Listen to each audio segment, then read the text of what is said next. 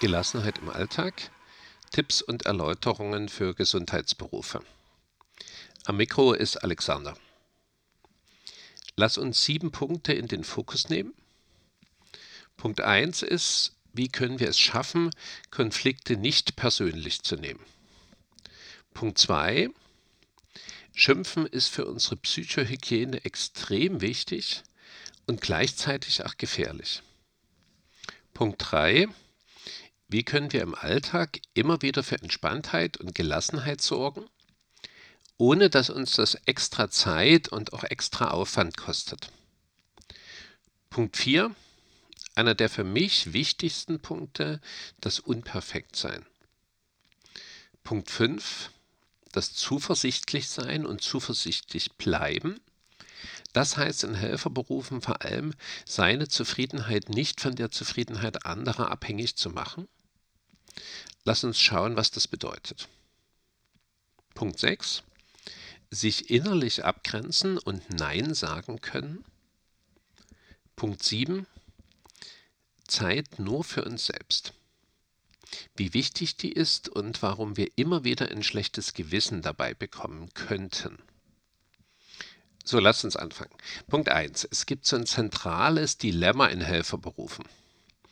Wir sind da immer wieder menschlichen Zumutungen ausgesetzt, ohne dass wir so richtig etwas dagegen tun können. Das ist ja auch klar, es gibt auf der einen Seite natürlich sehr freundliche Menschen und es gibt natürlich auch sehr, sehr unfreundliche Menschen. Und wenn ich 100 Menschen begegne, dann sind vielleicht fünf bis zehn darunter, die extrem herzlich und freundlich sind. Aber es sind eben auch statistisch fünf bis zehn drunter, die sehr gewöhnungsbedürftig, unfreundlich und vielleicht manchmal sogar aggressiv reagieren. Das kann ich mir in Menschberufen eben leider nicht aussuchen. Und selbst wenn es nur fünf bis zehn Prozent der Unfreundlichen sind, so können die uns manchmal den ganzen Tag verhakeln. Es gibt noch einen zweiten Grund, warum wir vielleicht sogar häufiger als andere auf Schroffheit treffen. Wenn es Menschen schlecht geht, wenn sie sich nicht wohlfühlen, wenn sie Schmerzen haben, vielleicht Angst haben oder verunsichert sind, dann werden sie sehr schnell dünnhäutig und zetteln manchmal auch schon bei Kleinigkeiten Streit an. Wir kennen das natürlich ebenso auch von uns. Wir sollten das niemals persönlich nehmen. Warum? Weil es nicht persönlich ist. Was Menschen tun, ist nicht deinetwegen, sondern es ist wegen ihnen selbst. Wenn du im Alltag angeschimpft und ungerecht behandelt wirst, dann ist es sehr ärgerlich, aber es eben nicht persönlich. Auch deswegen, weil du in Anführungsstrichen gerade zufällig hier bist. Du hast heute Dienst, du bist heute hier eingeteilt. Wenn jemand anders hier Dienst hätte, würde er oder sie den Ärger des Patienten abbekommen. Manchmal hilft es auch, wenn wir uns klar machen, dass Konflikte und schwierige Situationen zu unserem Job gehören und letztlich auch bezahlte Arbeitszeit sind. Mach dir in schwierigen Situationen bewusst, du wirst nicht persönlich angegriffen und du wirst deswegen in Konflikten des Alltags ruhig, gelassen und freundlich bleiben können. Vielleicht noch ein kleiner Exkurs zu Punkt 1. Warum fühlen sich auch Arbeitskonflikte häufig so persönlich an? Das hat etwas mit unserem Nervensystem zu tun. Bei der Reizverarbeitung wird sehr früh im sogenannten Säugetierhirn entschieden, ob die Informationen primär im Großhirn verarbeitet werden oder eher im Hirnstamm und Kleinhirn. Sämtliche Reize die etwas mit Ärger und einer potenziellen Bedrohung zu tun haben, werden von unserem Großhirn eher ferngehalten. Das heißt, sie werden primär körperlich verarbeitet. Und durch diese sehr starke Körperlichkeit fühlt sich Ärger immer ganzheitlich und existenziell an. Und damit auch immer viel persönlicher, als er in den meisten Situationen tatsächlich ist. Punkt 2, da können wir gleich bei unserem Gehirn bleiben. Es ist eine Erfahrung, die wir alle gemacht haben. Wenn wir über unsere Gefühle sprechen, dann werden sie zumeist schwächer. Unsere Sprachzentren sitzen im Großhirn und dort auf der rationalen und logischen Hemisphäre. Das heißt, Sprechen ist in erster Linie ein rationaler Akt. Das Sprechen zieht die Hirnaktivität von den emotionalen Zentren quasi weg. Und auch dadurch werden Emotionen schwächer und unsere innere Klarheit kehrt zurück. Ich kannte mal ein Team, in dem es verboten war zu schimpfen und seinem Ärger auch mal freien Lauf zu lassen. Das galt in dem Team als unprofessionell. Ich selbst halte das überhaupt nicht für gut. Es ist eher wichtig, seinen Ärger auch mal rauslassen zu können. Erstens, damit er sich nicht verklemmt und mich dann anfängt auch innerlich zu piesacken. Und zweitens, schafft Schimpfen auch eine Solidarität, die mich zusätzlich beruhigen kann. Wenn ich von einer Kollegin oder einem Kollegen höre, ach, das geht mir auch manchmal so, dann geht es mir schon besser. Es gibt natürlich hier zwei Gefahren, wie überall gibt es auch Gefahren. Erstens, die Patientin oder der Patient bekommt mit, wenn ich Dampf ablasse. Das ist nicht gut. Deswegen ist es wichtig, immer Dienstzimmertür zu. Und die zweite Gefahr, ich gerate in Meckerschleifen. Auch das kennen wir alle. Es gibt Leute, über die ich immer sage, die kannst du nachts um zwei wecken und fragen, was alles Mist auf der Welt ist. Und selbst da würden sie aus dem Stegreif eine halbe Stunde reden. Das sind Leute, die nicht nur sich, sondern auch anderen die Stimmung immer wieder vermiesen können. Auch hier steckt wieder unser Gehirn dahinter. Durch das Aussprechen wird in einer ersten Runde Rationalität und Klarheit hergestellt. Wenn wir dann allerdings weiterschimpfen, dann wird unser Amygdala, die für die Ärgerverarbeitung sehr wichtig ist, signalisiert, die Bedrohung ist anhaltend. Und wir werden innerlich im wahrsten Sinne des Wortes wieder hochgefahren. Das heißt, wir werden wieder in den Ärgermodus versetzt. Herz-Kreislauf wird hochgefahren, das Blut wird vom Großhirn weg in die Extremitäten gepumpt. Dadurch ist das Großhirn sogar leicht unterversorgt und wir können uns dann gar nicht mehr beruhigen. Das ist ein klassischer Teufelskreis. Mal Dampf ablassen ist ein wichtiger Bereich der Psychohygiene, wenn wir uns kurz fassen und einen Punkt machen können. Punkt 3. Wir brauchen im Alltag immer wieder Entspannung und Gelassenheit. Das hat etwas mit unserem Grundstressniveau zu tun. Es ist kein Problem, dass wir über den Tag immer mal wieder Stress haben, vielleicht uns sogar immer mal ärgern, wenn wir es schaffen, uns immer wieder herunterzufahren. Dann fühlt sich der Stress am Ende des Tages sogar gut an. Wir von Via Brevi glauben, dass es besonders wichtig ist, Entspannungstechniken zu kennen und anzuwenden, die keine extra Zeit und keinen extra Aufwand benötigen. Wir haben in unserem Heft eine ganze Reihe solcher Techniken zusammengestellt. Schau sie dir an und such dir ein bis zwei davon aus. Eine der tückischsten Stressfallen ist die Perfektion. Was Perfektion dir immer sagen wird, ist, du musst. Du musst weiter, besser, mehr. Ist schon Wahnsinn, dass wir uns in den letzten Jahrzehnten mit diesen Ansprüchen das Leben sukzessive schwerer und schwerer gemacht haben. Wir könnten sagen, wir haben ja schon genug Stress und Druck von außen, da müssen wir uns nicht zusätzlich noch selber welchen machen. Aber genau das haben wir immer wieder gemacht. Du musst eine gute Mutter, ein guter Vater sein, erfolgreich im Beruf, schlank, gesund, attraktiv, glücklich. Du musst, du musst, du musst. Und hinter allem steckt die Stressfalle Perfektion. Sie führt nicht nur ewig ins Hamsterrad, sondern macht uns auch hilflos und manchmal sogar einsam. Ich erkläre dieses Prinzip gern an dem Beispiel des Geschirrspülers. Wenn ich jemanden bitte, kannst du mir heute mal bitte den Geschirrspüler einräumen. Und dann vielleicht noch, nachdem er oder sie es getan hat, eine Tasse in den Geschirrspüler stelle. Und jetzt habe ich einen ganz, ganz, ganz genauen Plan, wie ein Geschirrspüler eingeräumt werden sollte. Und natürlich hat mein Helfer, meine Helferin es nicht so getan. Und was mache ich jetzt? Seufzen und umräumen. Und jetzt stell dir vor, mein Helfer bekommt das mit. Und Helfer bekommen das immer mit. Und wenn ich demnächst wieder um Hilfe bitte, wie viel Lust wird er oder sie haben, mir wieder zu helfen? Und das liegt nicht an der Hilfsbereitschaft des anderen, dass er dann vielleicht ein langes Gesicht zieht, sondern daran, dass ich als Perfektionist meine Helferinnen und Helfer immer wieder schlecht behandle und demotiviere.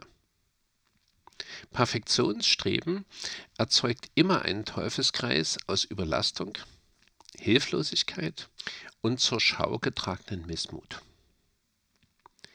Sei bewusst unperfekt. Das produziert Offenheit, Hilfsbereitschaft, Freude, Gelassenheit und ein gutes Miteinander. Auch weil Unperfektsein sympathisch macht wir alle mögen Menschen auch wegen ihrer Fehler und Unzulänglichkeiten. Vielleicht sogar mehr deswegen. Punkt 5. In Helferberufen ist es besonders wichtig, den eigenen Erfolg und die eigene Zufriedenheit nicht von der Zufriedenheit der anderen abhängig zu machen. Wir sind in Helferberufen für andere da. Wir sind auch Dienstleisterinnen und unser Ziel ist es, Gesundheit und Lebensqualität von Menschen zu verbessern. Das macht uns dann aber auch besonders anfällig, uns schlecht zu fühlen, wenn andere unzufrieden sind. Es ist umstritten, inwieweit Helferberufe von Menschen gewählt werden, die von sich aus eher sensibel und emotional berührbar sind. Unumstritten ist aber, dass diese Tätigkeit auf der einen Seite ein gutes Maß an Empathie erfordert und diese Empathie auf der anderen Seite aber auch immer wieder trainiert und erhöht. Die Schattenseite eines sehr guten Einfühlungsvermögens ist aber häufig eine Schwierigkeit, sich emotional abzugrenzen. Das heißt jetzt nicht, dass Einfühlungsvermögen und Abgrenzung nicht gemeinsam möglich sind, das heißt nur, dass das eine besondere Herausforderung ist. Wenn wir eine gute professionelle Abgrenzung nicht hinbekommen, dann werden wir quasi zum Spielball der Unzufriedenheiten anderer. Das wird uns einerseits emotional zu schaffen machen, andererseits leidet aber auch unser Selbstbewusstsein. Diese Form des Selbstbewusstseins nennen Psychologen Selbsteffizienz erleben. Übersetzt heißt das, inwieweit habe ich das Gefühl, die Fäden in der Hand zu haben und in der Hand zu behalten? Oder habe ich immer wieder das Gefühl, den Umständen und anderen Menschen ausgeliefert zu sein? Ein hohes Selbsteffizienzerleben ist psychologisch die Quelle von Optimismus und Zuversicht. Andersherum beginnen wir uns hilflos zu fühlen und werden pessimistisch. Aus diesem Grund ist es besonders wichtig, den eigenen Erfolg nicht von der Zufriedenheit anderer abhängig zu machen. Wenn du etwas gut gemacht hast, freu dich und sei stolz. Wenn du einen Fehler gemacht hast, dann denk darüber nach, wie du es in Zukunft besser machen kannst. Der Maßstab dafür ist aber nie, ob andere mit dir zufrieden oder unzufrieden sind. Menschen dürfen unzufrieden sein. Profis akzeptieren das und können damit umgehen. Hier liegt auch der Unterschied zwischen Mitgefühl und Mitleid. Mitgefühl schafft Nähe und wahrt Distanz gleichzeitig. Mitleid dagegen erzeugt Stress. Die Fähigkeit, sich gut abzugrenzen, damit setzt sich auch der nächste Punkt auseinander. Viele von uns haben den Sprachfehler, nicht gut Nein sagen zu können. Wer zu allem bereitwillig Ja sagt, der bekommt auf jeden Fall ein Problem. Es gibt überall Arbeiten, bei denen nicht zu 100% klar ist, wo sie so genau hingehören. Und die bekommst du dann vermehrt übergeholfen, wenn du nach außen den Eindruck vermittelst, bei dir wird die Gegenwehr sehr gering sein. Das heißt nicht, dass diese Arbeiten nicht gemacht werden müssen. Es ist nur sehr ungerecht, wenn sie letztlich immer von denselben Personen gemacht werden. Andererseits, wenn du sehr häufig Nein sagst, bekommst du auch ein Problem. Du wirkst sehr schroff und unnachgiebig und wirst mittel- und langfristig auch auf wenig Hilfsbereitschaft bei anderen stoßen. Es geht also hier vor allem um Ausgewogenheit. Das Nicht-Nein sagen ist aber nicht in erster Linie ein Sprachfehler. Es ist in erster Linie sogar ein Denkfehler. Lass mich hier ein Beispiel machen. Eine Kollegin kommt auf mich zu und sagt, du, ich habe am Wochenende Besuch, kannst du nicht meinen Dienst übernehmen? Wenigstens vielleicht am Samstag. Jetzt hör genau auf die Frage, kannst du nicht meinen Dienst übernehmen? Und darüber denke ich dann sofort nach. Ich habe mich schon auf das Wochenende sehr gefreut, habe mir auch schon was vorgenommen und habe es auch nach zehn Schichten hintereinander dringend nötig. Kann ich am Wochenende arbeiten? Naja, ich kann schon. Auf die Frage, kannst du meinen Dienst übernehmen, kann ich schlecht Nein sagen. Ich kann schon. Und schon habe ich wieder Ja gesagt und mich sofort auch darüber geärgert. Die innere Überlegung muss lauten, will ich dazu Ja sagen? Dann werden meine Entscheidungen viel, viel ausgewogener. Und darum geht es, um Ausgewogenheit. Wenn ich mir das überlege, will ich dazu Ja sagen, dann werde ich vielleicht antworten, du, ich habe mir am Wochenende jetzt auch schon was vorgenommen und ich habe zehn Tage hintereinander gearbeitet und ich habe mich so richtig auch auf das Wochenende gefreut. Kannst du bitte erstmal jemand anders fragen vielleicht? Rein rhetorisch gibt es einen Dreisatz des Neinsagens. Begründen, beraten, bedanken. Das Begründen und Beraten, das habe ich jetzt schon gemacht. Und wenn meine Kollegin darauf eingeht, was sehr wahrscheinlich ist, dann werde ich jetzt nur noch daran denken, Danke zu sagen. Probier es aus. In der nächsten Situation, in der du das Gefühl hast, ach, ich will das eigentlich nicht, stell dir bewusst die Frage, will ich dazu Ja sagen? Und wenn du etwas ablehnst, dann geht das sehr verträglich mit der Strategie begründen, beraten, bedanken. Lass uns jetzt schon zum letzten Punkt dieses Podcastes kommen. Ich sprach mal mit einer jungen Ärztin, Mutter von zwei Kindern, die sowohl beruflich als auch privat sehr eingespannt und belastet war. Sie sagte mir, dass sie sich angewöhnt habe, nachmittags, wenn sie ihre Kleine von der Kita holt, so einen kleinen Umweg durch den Park zu machen. Manchmal, wenn schönes Wetter ist, gönnt sie sich noch eine Kugel Eis und dann Espresso. Sie sagte, dass sie am Anfang immer wieder ein schlechtes Gewissen gehabt hat. Ihr war auf der anderen Seite klar, wie verrückt das ist, wenn sie sich mal 20 Minuten Zeit für sich nimmt und deswegen dann ein schlechtes Gewissen hat. Heute möchte sie diese 20 bis 30 Minuten nicht mehr missen Sie sagt, meine Kleine ist dann zwar etwas länger in der Kita, dafür bin ich viel, viel entspannter und zugewandter, wenn ich sie abhole. Ich habe das Gefühl, dass das letztlich für uns alle besser ist. Ein Anflug von schlechtem Gewissen, sagt sie, habe ich immer noch mal. Wir bekommen das halt so eingeredet und eingetrichtert. Aber natürlich ist es klar, wir können uns nur um andere kümmern, wenn wir auch ein Mindestmaß an Selbstfürsorge walten lassen. Gerade wenn du das Gefühl hast, du hast keine Lücke in deinem Alltag, dann nimm dir diese Zeit für dich selbst.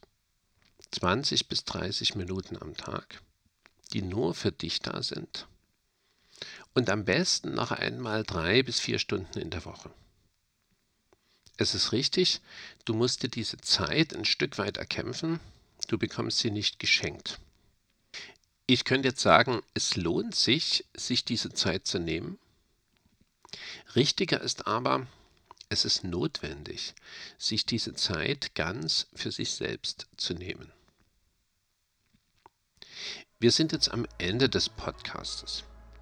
Wir haben sieben Punkte in den Blick genommen. Punkt 1. Wie können wir es schaffen, Konflikte nicht persönlich zu nehmen? Punkt 2. Die Licht- und Schattenseiten des Dampfablassens. Punkt 3. Wie können wir im Alltag immer wieder Entspanntheit und Gelassenheit etablieren, ohne dass uns das extra Zeit und extra Aufwand kostet? Punkt 4 sei bewusst unperfekt. Punkt 5. Das Zuversichtlichsein und zuversichtlich bleiben heißt in Helferberufen vor allem seine Zufriedenheit nicht von der Zufriedenheit anderer abhängig zu machen. Punkt 6. Sich innerlich abgrenzen und Nein sagen können. Und Punkt 7. Die wichtige Zeit nur für uns selbst. Schau bitte nicht nach allen sieben Punkten gleichzeitig, sondern such dir einen Punkt heraus, wo du am liebsten etwas in deinem Leben verändern würdest. Ein einziger Punkt. Viel Spaß dabei.